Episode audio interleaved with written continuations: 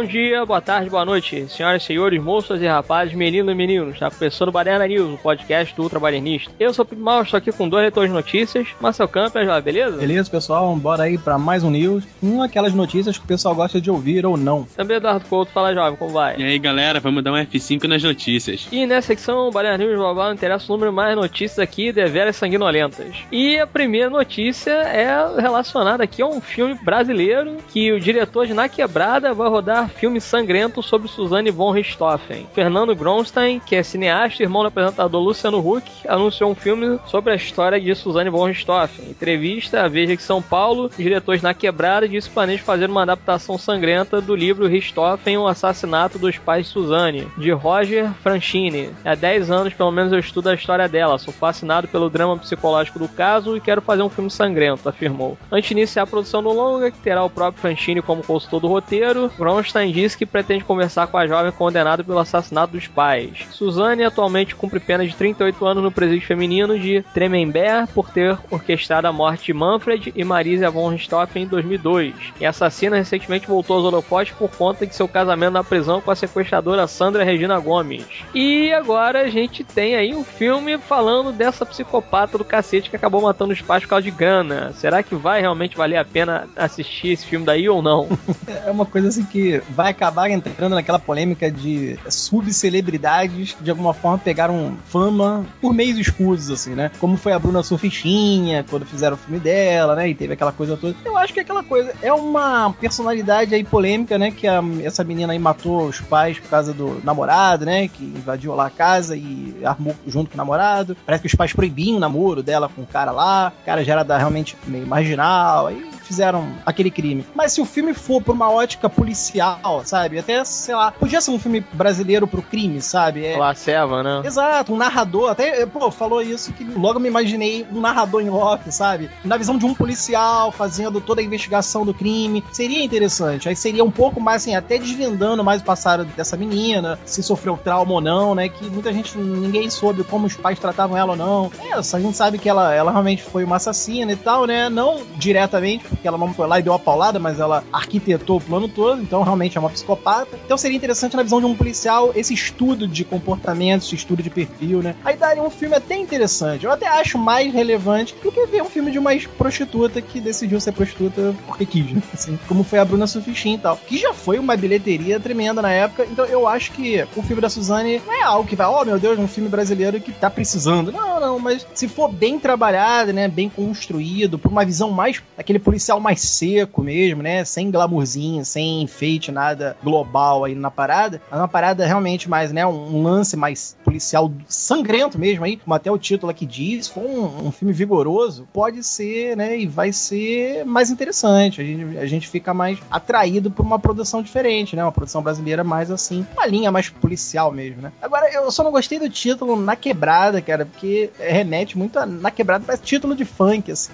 Não, mas isso foi o primeiro filme do cara, né? O nome vai ser outro. Ah, sim, beleza. Então tá legal. A gente ainda não sabe como é que vai ter esse, realmente essa abordagem, né? Esse filme da Suzane, como é que vai ser. Não tem nada tão assim é, ainda revelado sobre a produção. Mas a ideia até que se for pelo caminho mais policial mesmo, e até eu gostaria de ver por uma visão, pela ótica dos investigadores, sabe? Mais do que uma biografia, isso é chato. Mas se for dentro do andamento, do desenvolvimento da investigação, e aí você vai descobrindo como era realmente a família, como era, mas tudo dentro da ótica policial, aí eu acho que o filme poderia ser mais interessante. Mas é isso, né, cara? Essa menina aí. não é questão, não merecia um filme, não, mas é uma história realmente uma das mais violentas aí dos últimos, sei lá, 20 anos que ocorreu no Brasil, né? Então fica realmente, acaba ficando relevante aí uma história fílmica aí, né?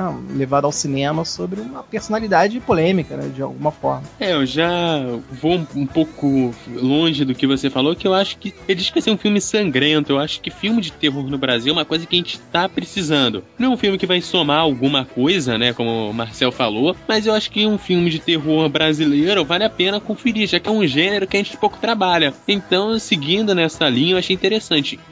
Um filme investigativo, não sei, eu acho que o Brasil, ele é um país que não tem, digamos assim, nessa parte investigativa não tem muita credibilidade, né? Eu não vi muito filme assim de sucesso. Um parecido que vai nessa linha talvez seja Tropa de Elite, né? Que vai um pouco nessa narração em off e tudo mais. Mas eu não sei se vai dar tão certo. Talvez um filme de terror mesmo, mostrando é, a preparação do crime e o crime, talvez seja um pouquinho mais interessante. É, eu particularmente, assim, eu acho que é interessante sim mostrar a história ali. Quer dizer, o interessante aí é justamente isso, né? Porque bem ou mal a história tá escrita no livro, o diretor já tá pesquisando há uma porrada de tempo, o próprio autor do livro, que estudou o caso ali também, porra, muito mais do que qualquer outra pessoa, tá ali com muito conteúdo na mão, né? E provavelmente já deve ter sim destrinchado ali, até mesmo perfil psicológico, que não, né? Se bem que às vezes esse tipo de coisa não acontece, né? Às vezes o autor ele prefere deixar pro cara que tá lendo ali, né? O leitor e tal, que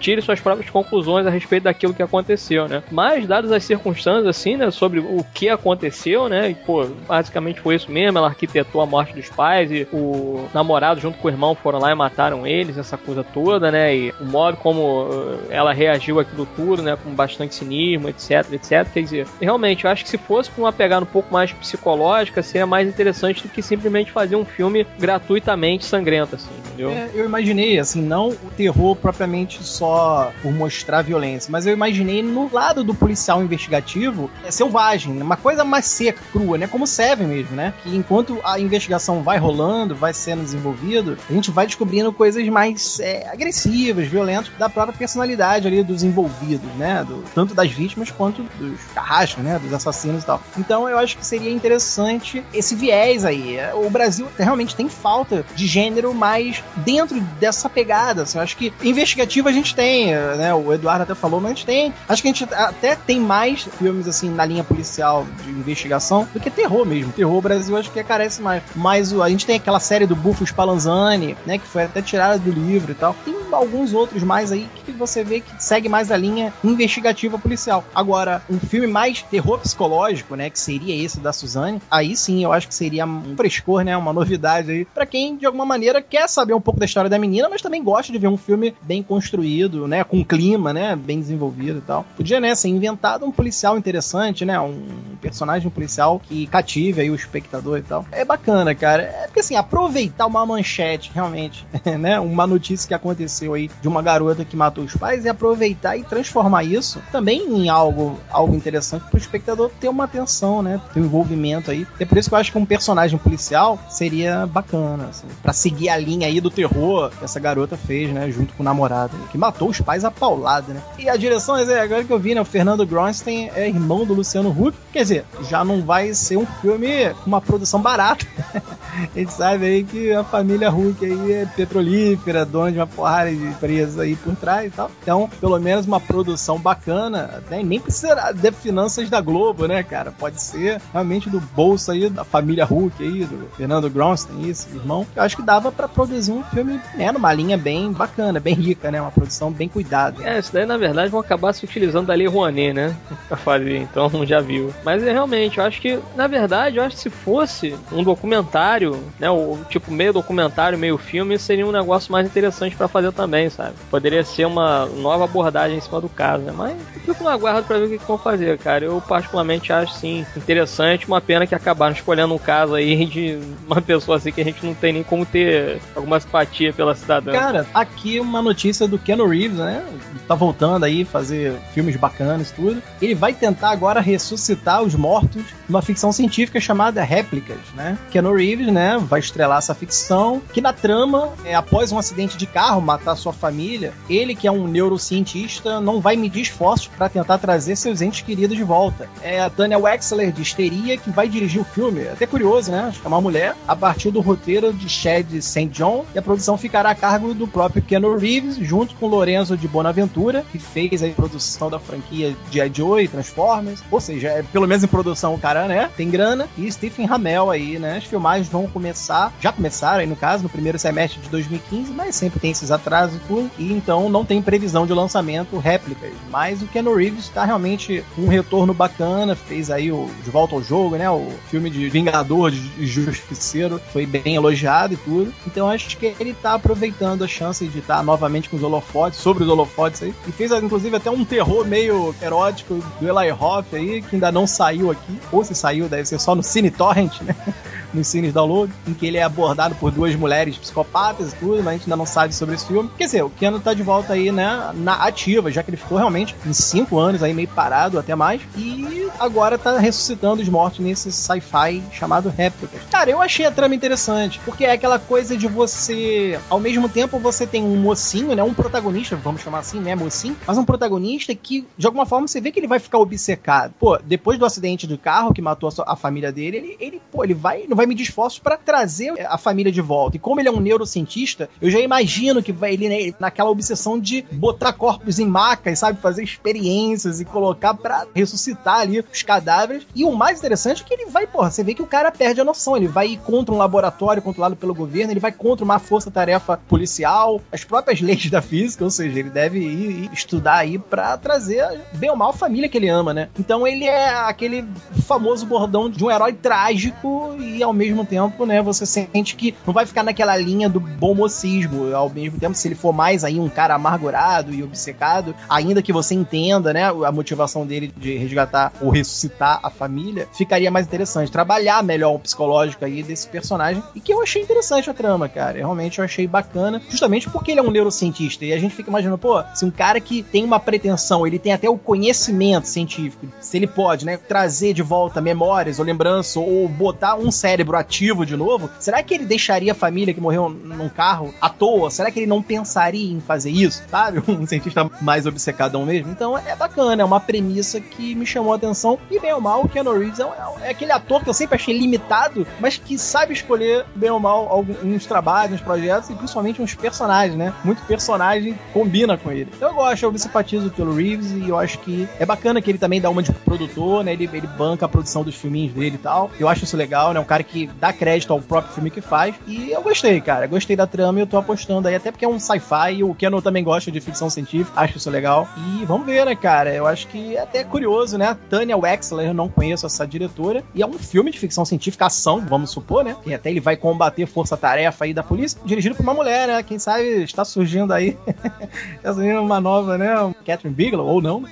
Mas é interessante ver um filme de ação, ficção científica dirigido por uma mulher chamada Tânia Wexler, que realmente eu não sei o histórico, então não dá pra gente julgar aí a, como é que ela, se ela é boa, né, competente ou não. Mas a trama mesmo, o roteiro aí do Chad St. John, também a gente não tem o histórico dele aqui, mas a premissa é, de alguma forma, eu achei sedutora, eu achei envolvente, e vamos ver como é que vai ser o desenvolvimento aí de ficção de científica, de ação, eu acho sempre bacana se ver no cinema então. Então, só um off-topic aqui, quando você começou a falar dele ser neurocirurgião, que não ia esforços, não sei o que, eu imaginei o cientista lá do A Pele que Habito. Ah, sim, do, do Almodóvar lá, né? É, eu lembrei dele, apesar de tá, do resto ser bem diferente, mas eu lembrei. Cara, eu acho bacana o projeto do filme, principalmente vai ser ficção científica, então aqui eu acho que todos concordam que ficção científica o cara pode viajar no que ele quiser, já que o universo é dele mesmo, então a gente aceita muita viagem, né, desse tipo de filme. Eu acho que dá pra trabalhar bem o, a questão da família. Pode ser até, sei lá, o cara conseguir converter o cérebro da família num pendrive ou num chip, alguma coisa assim que dá para levar. Eu não sou muito fã do Reeves, né? Mas ele sabe mal ou bem é, escolher o filme que ele vai trabalhar, então tem que esperar para ver. Eu não sei direito o que esperar. Parece ser uma boa ideia, mas é esperar para ver. É, eu particularmente curti aí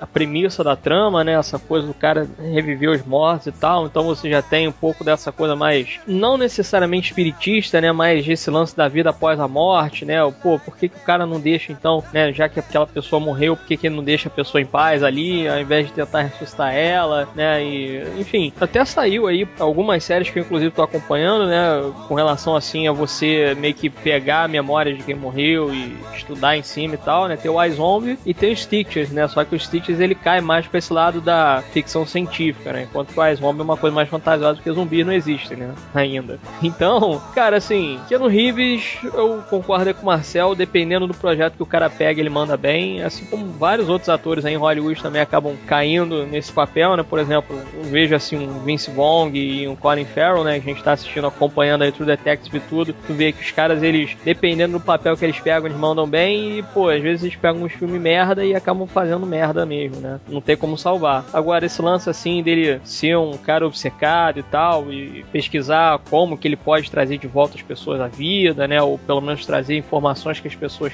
possuíam, coisas do tipo. Isso me chama a atenção, né? E ficção científica, por ser realmente um terreno que, na minha opinião, ainda está muito escasso, assim, com relação a produções mesmo, né? Pô, a gente vê muito mais, hoje em dia principalmente, né, cara? É difícil a gente ver, assim, um roteiro que seja mais original, né? E acompanhar aí o, esse quadro de ficção científica acabou se tornando realmente uma tarefa hercúlea, né? Porque é muito pouca coisa que acaba saindo ou que chega no grande público, né? Então, vamos ver se de repente, tendo Keanu Reeves não só produzindo, mas também protagonizando, ele possa trazer um pouco mais aí de, né, de atenção aí do público para ir acompanhar o que, que ele vai fazer no filme e tal com esse personagem aqui, na minha opinião, é um personagem sim, interessante que se caísse realmente uma coisa mais psicológica e menos pra ação, seria mais interessante ainda, né? Mas vamos acompanhar aí o que o cara vai acabar encontrando no meio do caminho. É, e o diretor da Morte do Demônio prepara o um novo terror junto com Sam Raimi, né? Depois de trabalhar juntos no remake de A Morte do Demônio, o diretor Fed Alvarez e o produtor Sam Raimi vão se reunir para gravar A in the Dark. O terror vai contar a história de três adolescentes que criam um plano aparentemente perfeito para assaltar casas. No entanto, eles escolhem um alvo que é um homem cego e milionário. Só que o jogo se vira contra eles e eles começam a lutar pela sobrevivência contra um psicopata. O roteiro vai ser do mesmo roteirista da Morte do Demônio e ele segue sem previsão para estreia, o Amen the Dark parece ser mais um daqueles filmes de terror da década de 80, né? Que geralmente é um grupo adolescente que vai para algum lugar e acaba encontrando com um psicopata, né? Dessa vez parece que eles são um pouco mais psicopatas. Quando eu li essa questão dos adolescentes, eu lembrei de um filme de sessão da tarde que agora me fugiu o nome, onde eles tentavam para conseguir a nota para passar de anos, eles sequestravam a professora e tal, então o jogo também se virava contra eles. Mas provavelmente não tem nada a ver ver com esse filme Sessão da Tarde, provavelmente tem a ver mais com aqueles filmes dos anos 80 mesmo. Eu acho que vale a pena o filme, eu acho que tem que esperar para ver. Espero que não seja igual aos filmes de terror que a gente tá acostumado a ver hoje em dia, do sobrenatural, do atividade paranormal e tudo. Eu espero que seja uma pegada um pouco mais séria, assim, o filme. Eu já acredito que não vai ser muito clima oitentista, não, até porque o Fed Alvarez, ele é um mais jovem aí e tal, e até muito adrenalínico, né? Quem viu a morte do demônio, inclusive a gente fez o Baderna Cast sobre esse, né, a morte do demônio do Fed Alvarez, e eu, cara, eu não gostei mesmo. o, o Pimp e Isso o... é muito nostálgico. Não, mas é que tá, é um diretor que tem uma pegada muito clipeira, sabe? Eu não gosto muito dessas edições mais nervosas e histéricas, assim. Ele até tem algumas sequências interessantes, mas no geral, ele, ele é um diretor que ele obedece mais o estilo. Essa nova escola aí de direção é, corte, corte, corte, corte, assim, uma coisa muito assim. Pode ser um filme com um roteiro bacana, uma história aí realmente interessante, é um homem no escuro aí, né? Man in the Dark. Realmente é algo aí é, original, né? Não sei se tem alguma coisa a ver com, com alguma inspiração em livro ou alguma outra mídia, mas acho que não, aqui na notícia mesmo não diz nada. Então acredito que seja até uma história legal e a gente sente falta, né? A gente tá com uma carência enorme de, inclusive, histórias de terror e suspense originais, assim, uma coisa mais, né, criada e bolada pra geração atual aí, pro cinema de hoje, né? E o Fed Alvarez, ele é, é um cara novo, né? Ele é um diretor bem novo aí. E o legal é que tá junto ao Sanheim, o Sanheim já deu aval pro cara desde a morte do demônio, né? Já confia nele aí. Vamos ver, cara. O roteirista é o mesmo, né? Inclusive da morte demônio. É o mesmo time, né? É esse Rodo Sayagues, parece ser meio hispânicos, né? E tal. Roteirista é o Rodo Sayagues, diretor é o Fed Alvarez, né? A produção aí do Sanheim. Realmente a trama aí, é, acompanhando esse homem cego e milionário, se vira contra adolescentes aí, começa a lutar pela sobrevivência, contra até um psicopata. Trama que não revela muito, se torna até meio manjado, a gente não sabe o que acontece. Mas o desenvolvimento do filme, por ser um filme que parece que é realmente original, pode ser bacana, pode ser interessante aí, né? Eu, eu não sei o que realmente esperar. Se for pelo histórico, eu não gostei do Amor do Demônio do Fred Alvarez, mas pode ser algo aí, até por não ser um reboot, ser algo novo. O Alvarez tem a mais até liberdade agora, ou tem algo mais, um frescor aí que a gente não viu ainda. Uma mostra aí de. Às vezes o cara também vai pegando mais experiência a cada filme que vai dirigindo, né? Eu torço pro cara aí, é um diretor novo. E vamos ver como é que vai ser, já que é a produção do Sanheim, é, né? Um cara que já vai liberar uma boa grana aí. E é um filme aí, Man in the Dark, pode ser, ou não, né? Realmente ser um sucesso dentro do gênero aí do terror. É, eu curti a Morte do Demônio, Marcel tá chorando aí à toa. Sanheim gostou também do projeto, então se o diretor do original gostou, é sinal de que o filme é bom.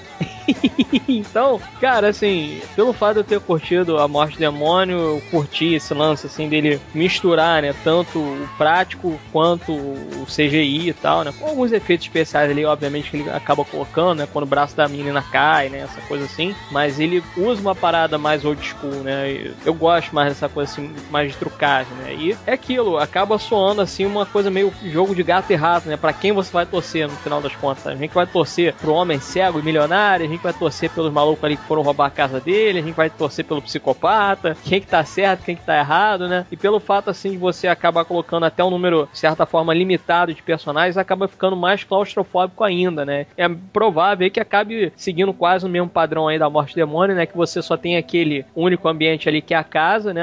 Tanto na Morte do Demônio quanto nesse Amen in the Dark. E pode funcionar assim, sabe? Com relação a justamente isso, esse lance da claustrofobia, de você ver ali como que vai ser a interação desses personagens aí? Será que de repente um ali dos caras vai jogar os outros ali contra, sei lá, alguém, né? Ou se alguém vai fazer ali de repente a cabeça do psicopata, não, me deixa em paz, mata esses caras, né? Ou alguma coisa do tipo, sabe? Então mata esse daqui e deixa a gente sair fora. Esse é o tipo de coisa que o cara pode brincar, sabe? É assim, é um ambiente bastante interessante para você acabar trabalhando, assim, a interação dos personagens e como que eles vão reagir dentro daquela situação ali. Então, cara, eu fico aí no aguardo para ver de fato aí o que, que vai rolar, o que, que não vai rolar no filme. E espero sim que o Fred Álvares continue fazendo filmes aí de terror que, na minha opinião, já começou muito bem e se continuar nessa toada daí vai acabar fazendo filmes quase tão bons quanto, ou se não melhores. Eu acho que seria legal realmente dentro dessa visão que tu deu aí de ser um terror mais na linha psicológica até, né? Justamente eu gosto do que ele trabalha na Mostra Demônio, ele trabalhou a claustrofobia dentro de uma cabana, né? E aqui vai ser dentro de uma casa com vários personagens ali para você realmente ter que, pô, será que eu confio nesse cara? Quem é o certo e quem tá falando certo? Ou ninguém presta aí, sabe? Então, ter uma linha mais psicológica e, né, deixar o espectador sempre na dúvida, na suspeita, seria mais interessante que um filme mais sangrento. Então, nesse ponto, eu acho que seria até legal ver o Álvares é, ter uma versatilidade, já que no Morte do Demônio era um filme mais sangrento, né? E muitas vezes ele brincava com gore e tudo mais, até porque o original Morte do Demônio é bem gore, bem trash, né? Então, o Álvares agora ele tem uma linha legal para brincar com a claustrofobia ainda, só que num aparato mais psicológico, um lance mais assim, indo pro suspense, né? Muito mais do que o terror explícito, mesmo propriamente dito. Seria bacana, aí eu acho que até daria mais crédito aí, esperança em ver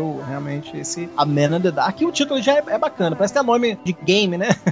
Alone in the Dark e tudo mais, mas é, ele é bacana. A Man in the Dark, um homem no escuro, que remete a algo assim, pô, qual deles ali realmente tá no escuro? Qual deles ali é o cara que tá. Apesar de você ver que é um homem cego, obviamente ele vive no escuro, mas talvez é ele o homem no escuro ou são os outros, sabe? E brinca com essa interpretação. Já tô viajando aqui, mas seria legal ver um filme na linha mais psicológica. Eu torceria mais por um terror psicológico que é um terror mais explícito mesmo. Pois é, e pelo fato da Morte do Demônio ser um remake, esse filme daí vai ter um roteiro mais original, entendeu? Então o cara fica mais solto assim para poder trabalhar o roteiro, sabe? Poder trabalhar com o elenco, não fica aquela coisa meio que engessada do que ele fez no primeiro filme. Então as possibilidades aí acabam sendo muito maiores assim para ele poder brincar, né, com os personagens. É, concordo. E como o Marcel falou aí do Alone in the Dark, tem aqui também um remake de No Templo das Tentações, que terá o roteirista de The Walking Dead. E a Disney, olha só, contratou o roteirista David Johnson, que escreveu para The Walking Dead, Fúria Titãs 2 e A Órfã, ou seja, duas bolas certas aí, uma bola fora, foi Fúria Titãs 2, para escrever o remake de No Templo das Tentações, fantasia de 1983, a informação no Hollywood Reporter, e baseado no romance Algo Sinistro Vem Por Aí, de Ray Bradbury, a trama acompanha Mr. Dark,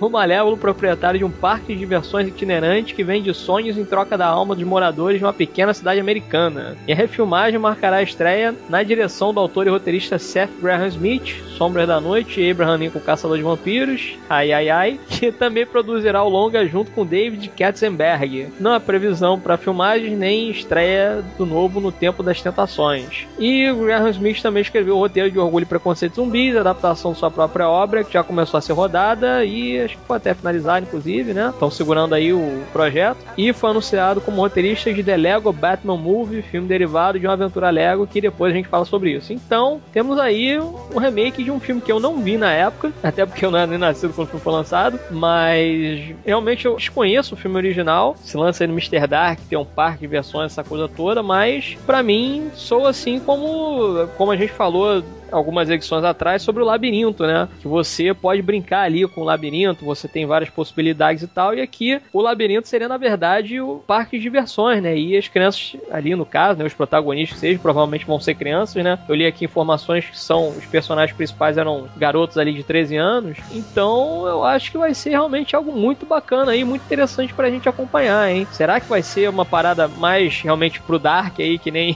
o Mr. Dark? Ou vai ser uma coisa mais bonitinha? Bonitinha, como a Disney realmente está querendo, né? Se bem que a Disney tem muito filme aí que faz muito parada sinistra. É, eu concordo aí que, que, a Disney, quando quer fazer algo fora um pouco da linha dela, ela dá uma acertada. Mas é difícil, né? É raro, sim a Disney dá uma liberdade pro próprio autor e o diretor. É um filme que realmente, como o Pim falou, acho que ele foi bem obscuro na época, ou fechadão. Eu realmente, cara, eu nunca vi esse no Tempo das Tentações, né?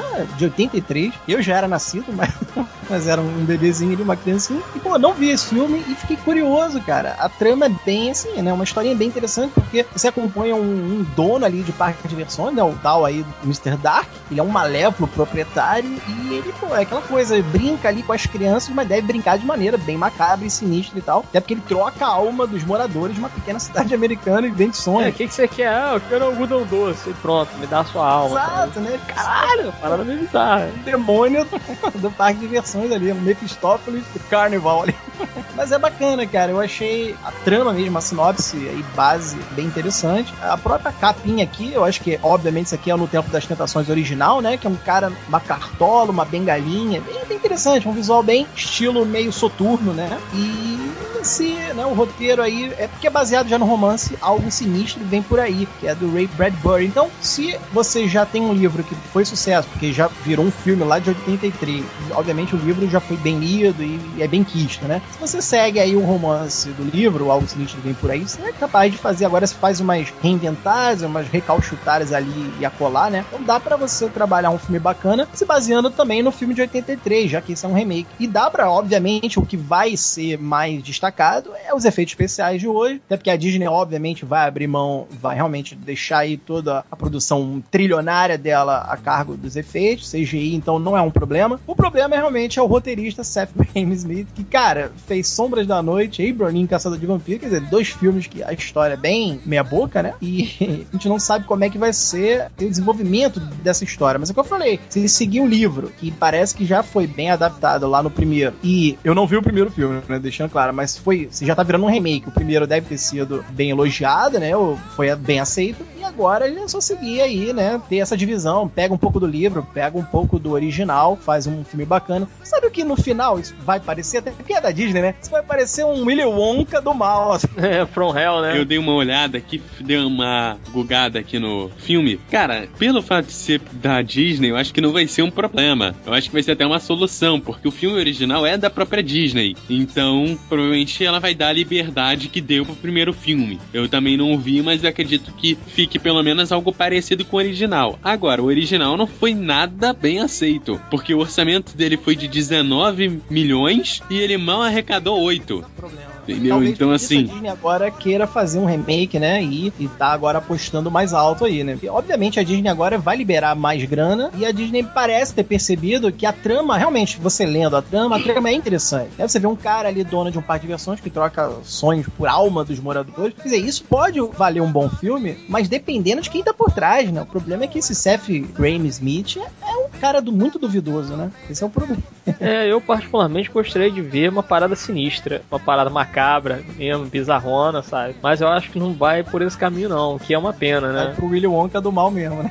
É, mas sei lá, eu gostei aqui do visual do cara, né? Do Mr. É. Dark. Achei legal pra caramba. Se fizesse alguma coisa nesse sentido, né? Que é, aquilo dali também, não, né? Por aqui a gente não tem como ver nada, né? Vou até procurar aí o trailer pra ver se consigo encontrar alguma coisa. Mas a ideia em si é muito legal, né, cara? Se botar um bando de criança ali preso, tipo num par de versões sinistro, né? E muita gente aí tem medo de palhaço e caga, essa coisa toda, né? Aí seria legal. Porque a Disney, dependendo também do projeto que eles pegam, assim, pra fazer, né? Com relação principalmente. Eu não digo nem principalmente, mas assim, por exemplo, você tem no Rei Leão, pô, você tem um irmão matando o outro ali. Pô, quando em Notre Dame, pô, você vê, sabe, igreja pegando fogo, cara esfaqueando o outro. Tem as paradas assim agressivas, entendeu? Eu acho que se eles conseguissem mesclar as duas coisas, fazer um negócio meio terrir, né? Uma parada que consegue ser assustador em alguns momentos e em outros consegue divertir, eu acho que seria uma dosagem muito bacana aí pra eles fazerem. Mas, como vai ser o primeiro projeto aí também do diretor Seth Graham Smith, hum, se bem que o material original é bom, né? É, pois é. Aí, cara, tô no meio do caminho aí, mas eu tô interessado no projeto no final das contas, sabe? Eu tô interessado aí pra ver o que, que ele vai fazer com esse personagem, o Mr. Dark, e vamos ver, né, cara? Quem sabe aí não faz uma franquia, uma trilogia, alguma coisa do tipo, né? Vamos Eu ver. fiquei até com vontade de conferir o original, cara. Vou tentar baixar esse no Templo das Tentações, né? De 1983. Que, pô, que realmente é, tem um universo muito envolvente, né? Toda a trama aí é bem interessante. Realmente, nas mãos certas, isso seriam, né? Quem sabe Tim Burton aí, Tim Burton. Volta aí dentro do que ele sabia fazer. Seria um filme bem bacana pro Tim Burton comandar. Ainda é da Disney, né? Então o Tim Burton já se afastou justamente porque a Disney comandava de mão de ferro os filmes lá dele, né? Os últimos filmes dele. Então eu não sei, cara. Eu não sei como é que vai sair, mas tá muito cara de Willy Wonka do mal, porque até ele é o dono do parque e tá testando né? É isso é muito fantástica fábrica. Só que você bota aí um cara com uma aparência mais aí sombria, trocando sonhos por almas. Então, realmente, eu fiquei curioso. Eu vou dar uma olhada no original de 83 pra ver. Como o Eduardo até falou, foi um filme que não foi realmente, não foi um sucesso, né? Mas às vezes, olhando o material original, você percebe que, pô, às vezes o que faltou ali foi uma, né, um entendimento na época, as pessoas não pegaram, ou a própria abordagem na época, as pessoas, pô, não entenderam, não gostaram. Mas é, isso dá pano pra manga, cara. Ou É até uma- de é repente foi mal lançado, né? Porque É, a gente isso. sabe que dependendo da época o filme vai mal, né? Exato, exato. E como o Pimp falou, cara, é- aqui a gente tá olhando uma imagem da época. O cara tinha uma figura interessante aqui, né, cara? Parece o Mephistófeles mesmo, assim. É uma figura do mal, só que, né, dentro de um parque de diversão, que é um ambiente sedutor por si só, né, cara? Atrativo, assim, né? Então, é uma história bacana, é uma história bacana que eu fiquei muito curioso em saber como é que é isso no Templo das Tentações. E aliás, o cara aqui da foto ele parece muito com o Richard Armitage, É hein? Verdade, podia até ser ele, hein? Ele podia realmente ser o Armitage. Seria interessante isso. É, Eu achei aqui, cara, tem algumas informações aqui. Mas realmente é porque depende muito da época que o filme foi lançado, depende do orçamento, bilheteria, tem, um, tem N fatores aí, mas é aquilo, às vezes é uma boa pérola aí que os caras acabam trazendo e tal, né? Já que não fez sucesso na época, mas de repente deve ser um filme cult aí, a gente não tá sabendo. Mas eu vou ficar na guarda aí pra ver, cara, o que, que vão fazer com esse personagem Mr. Dark aí, o seu parque de versões bizarro From Hell.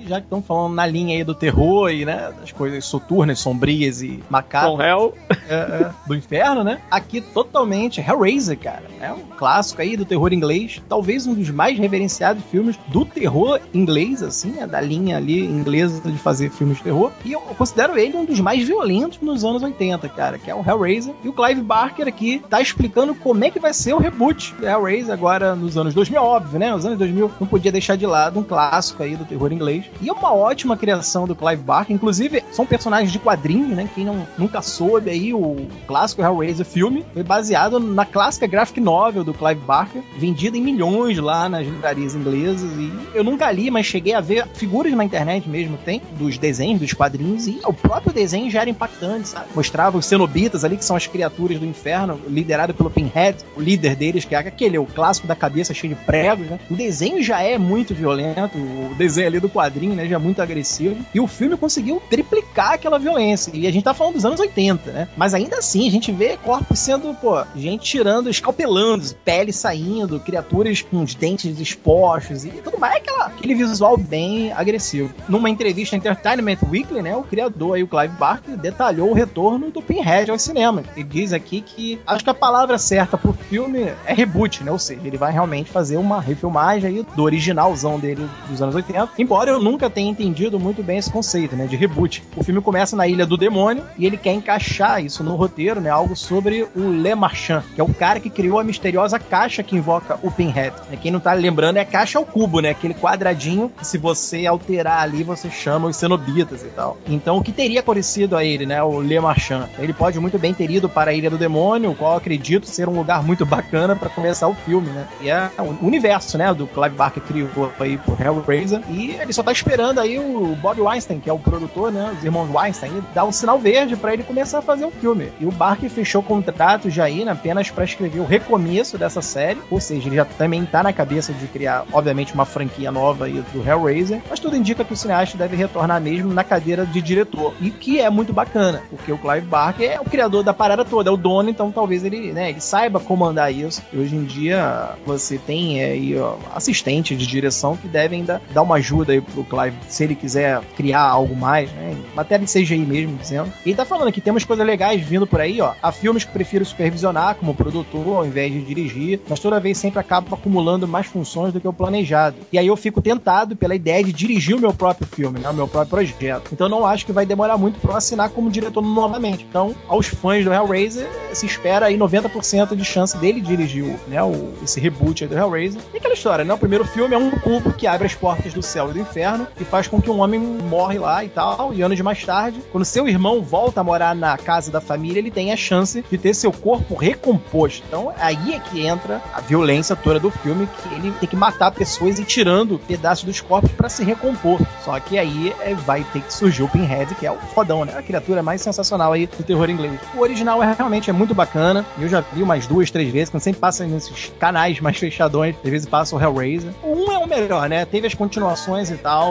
Acabou assim, cada continuação vai ficando mais genérico e tal. Mas é bacana que obedece aí a mitologia dos próprios personagens, né? O grande trunfo do filme são mesmo os cenobitas. Você vê que é como você imaginar que no inferno há criaturas que eles não são são maus, mas não são propriamente intrusas. Eles não vão invadir a Terra para causar o caos. Eles mantêm esse equilíbrio, ou seja, são criaturas do mal, só que eles respeitam o livre-arbítrio do humano. Sendo que se o humano falhar ou chamar eles, ou tiver um desafio a eles, eles vão surgir, eles vão aparecer, e quando eles aparecem, meu irmão, é pra se cagar mesmo. E é maneiro isso, porque tem esse equilíbrio, né? Eles são do inferno, mas são chamados, né? E o líder deles é o Pinhead, que é aquele do cabeça de pregos, que todo mundo já, uma vez na vida, você já viu o Pinhead aí em alguma figura. Sendo que o que eu mais gosto é um que fica com o dente batendo, assim, a cara rasgada e os dentes ficam expostos. É uma maquiagem pra época, o filme é de 87. Pra época foi uma maquiagem que me chocou, cara. Chocou meio mundo ali, porque era tudo muito trabalho de maquiagem. É isso que eu gosto da velha escola dos filmes de terror, né? Era muito pouco CGI e mais maquiagem. Então você via aquilo ali em cena, né? A gente sentia aquele terror gráfico ali, né? Porque a gente tava vendo no final de tudo. E a maquiagem do Hellraiser é sensacional. A história do primeiro filme é muito legal. É aquela coisa, o reboot eu achava muito desnecessário, mas é o Clive Barker aí por trás, né? Que nem, vamos supor, você imaginar um dia o, o Sanheim mesmo falar, não, eu quero dirigir, sei lá, o Darkman. A gente sabe que o primeiro Darkman é do Sanheim, se ele dirigir um reboot do Darkman, eu viria, porque é o cara de novo refazendo, né, um filme dele.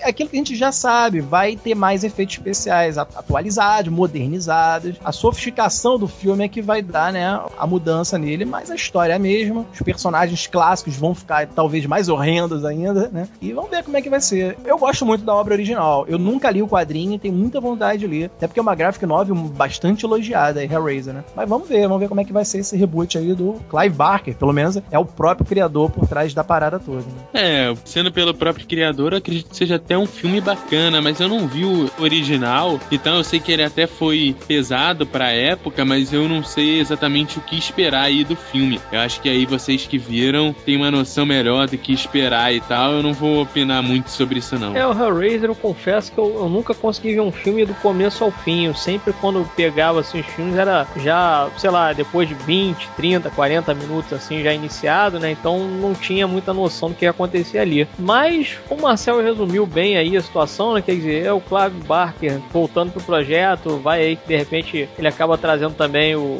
Doug Bradley, né? Fez o Pinhead e tal, que é praticamente o personagem principal ali da parada, né? Ou o antagonista principal, vamos dizer assim, né? Não vi o original, né? então não tenho como opinar também, mas visualmente o personagem é muito marcante, né? E parece aí que a mitologia também por trás da parada é bastante complexa, né? E bem ou mal, o Clive Barker também é um cara inglês, né? A gente sabe que inglês, quando para pra escrever, os caras arrebentam, né? Porra, bota aí Alan Moore, Neil Gaiman, Steven Moffat e outros mais, né? Russell T. Davis e por aí vai. Então, se ele for realmente dirigir, roteirizar e tentar aí reformular de repente um roteiro de uma forma que deixe pontas soltas para fazer aí outros filmes a partir desse reboot aí que ele vai fazer, eu considero válido, cara. Então, fico aí no aguardo para ver o que, que o cara vai fazer com Hellraiser, né? E como já tem aí de fato uma mitologia bem grande em cima do personagem, pô, por favor, né? Faça aí e, por favor, traga também os efeitos práticos de volta, né, cara? Que isso daí é que eu acho que vai acabar pesando mais, assim. Acho que se sair jogando muito CGI, pode perder um pouco do impacto do original, né? Porque até tava vendo aqui o visual dos cenobitas, né, pra dar uma olhada e tal, e tem alguns aqui que mostram o cara sendo torturado, é muito com um gancho assim puxando a pele dele da cara, né? O cara todo preso ali em arame farpado, essas coisas assim. Então, quer dizer, é uma parada bem agressiva, né? E se o remake for,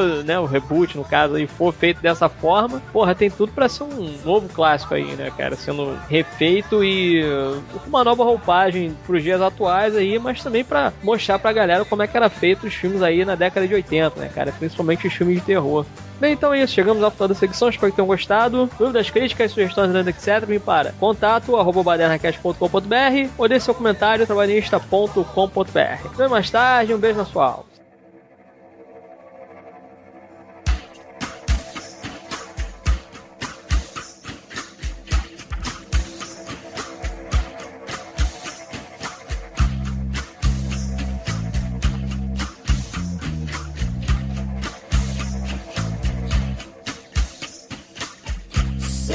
Strange is happening.